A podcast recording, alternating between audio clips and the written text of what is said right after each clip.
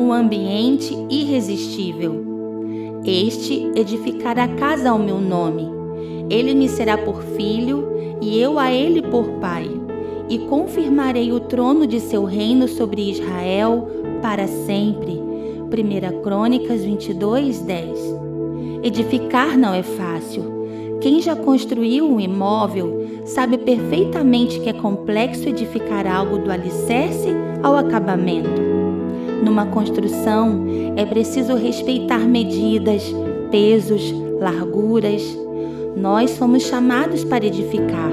Salomão edificou uma casa ao Senhor. A expectativa e a ansiedade de criar algo perfeito para o Deus perfeito queimava em seu coração. Não se tratava apenas de levantar paredes, mas era a construção de um lugar aonde ele viria habitar. Se tratava de um ambiente que o atraísse, que fosse irresistível, que fosse agradável aos olhos dele. Você também foi chamado a edificar e construir um ambiente que seja irresistível aos céus.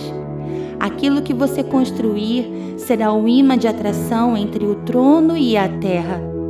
Esse lugar pode ser sua casa, sua mesa em família, seu secreto, sua igreja não se trata de algo terreno, mas tem a ver com a sede, com a paixão e o tanto que seu coração o deseja.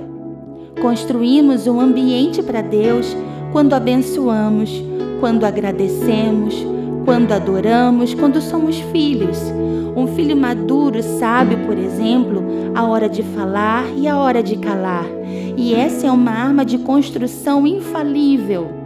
O céu irá se mover e virá habitar em sua construção, quando o que você edificar se tornar uma réplica do que você carrega. Será sempre de dentro para fora.